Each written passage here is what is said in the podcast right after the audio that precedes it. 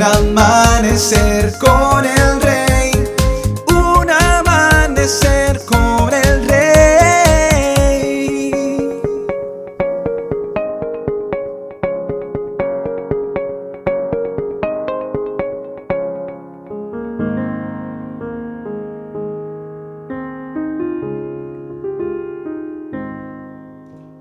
Muy buenos días y bendiciones para todos. Yo corro teniendo una meta bien clara.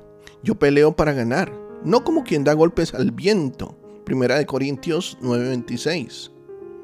Estamos a 46 días de terminar el año. Ya es necesario comenzar a planear las metas para el próximo.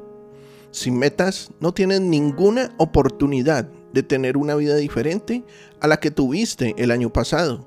Lo que ocurre en tu vida será más de lo mismo. Las metas a largo plazo nos alejan del desánimo que provocan los contratiempos a corto plazo. Todos hemos sufrido contratiempos. Yo lucho con ellos todos los días. Pero esas dificultades no te detendrán si te enfocas en algo que estás intentando conseguir más adelante. Recuerda lo que dice la Biblia en 1 Corintios 9, 26 y 27. Por eso yo corro cada paso con propósito. No doy golpes al aire. Disciplino mi cuerpo como lo hace un atleta. Lo entreno para que haga lo que debe hacer. De lo contrario, temo que después de predicarles a otros, yo mismo quede descalificado. No, no, quieres ocupar tu tiempo golpeando al viento, así que hazte estas cuatro preguntas. ¿Cuál es tu meta para tu matrimonio? Segundo, ¿cuál es tu meta para tu familia? Tercero, ¿cuál es tu meta en el trabajo? Cuarto, ¿cuál es tu meta en tu desarrollo espiritual? Sin metas, simplemente te detendrás y nunca tendrás la vida que Dios quiere que vivas. Pero tan solo establecer metas no es la respuesta. Dios no respalda todas las metas que tienes. Dios bendice las metas que glorifican a Dios primero.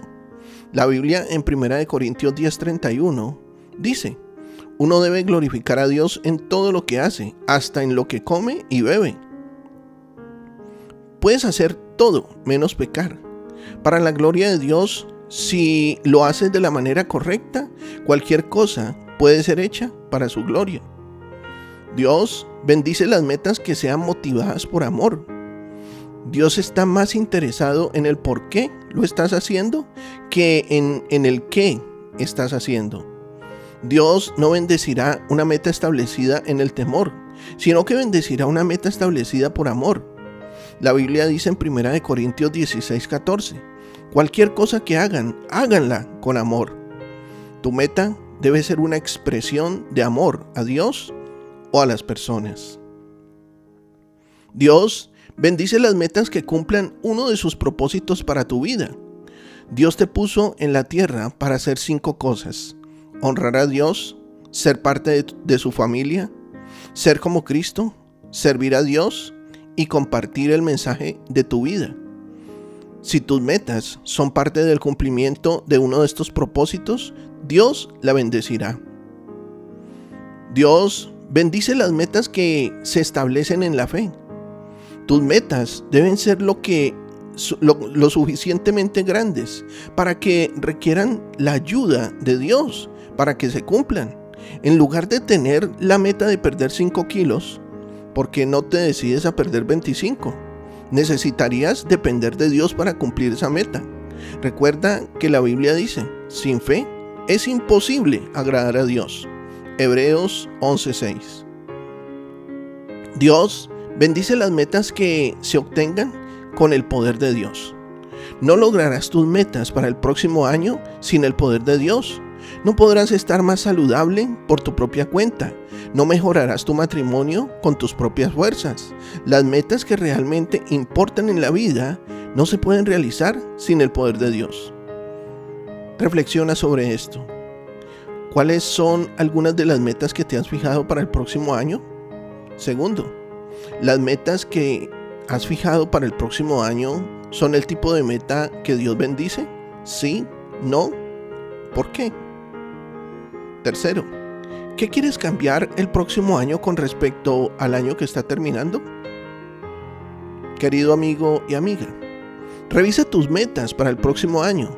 ¿Son metas que honran a Jesús? Si no tienes metas, comienza hoy a establecer al menos una. Habla con nuestro Padre Eterno y dile que te enseñe a planear tus metas y tus victorias para el próximo año. No sigas dejando que una vez más el año te traiga lo que Él quiere. Establece gobierno sobre el próximo año. Abre tu boca y declara tu bendición en el nombre de Jesús. Estoy seguro de que Dios hoy ha edificado tu vida. Sé de bendición para otros y comparte este mensaje. Nuestros contenidos ahora también podrás disfrutarlos en Spotify o en YouTube como Un Amanecer con el Rey. Que tengas un excelente día, lleno de bendiciones. Te habló tu pastor y amigo Emanuel Cortázar desde la hermosa ciudad de Santiago de Cali, Colombia.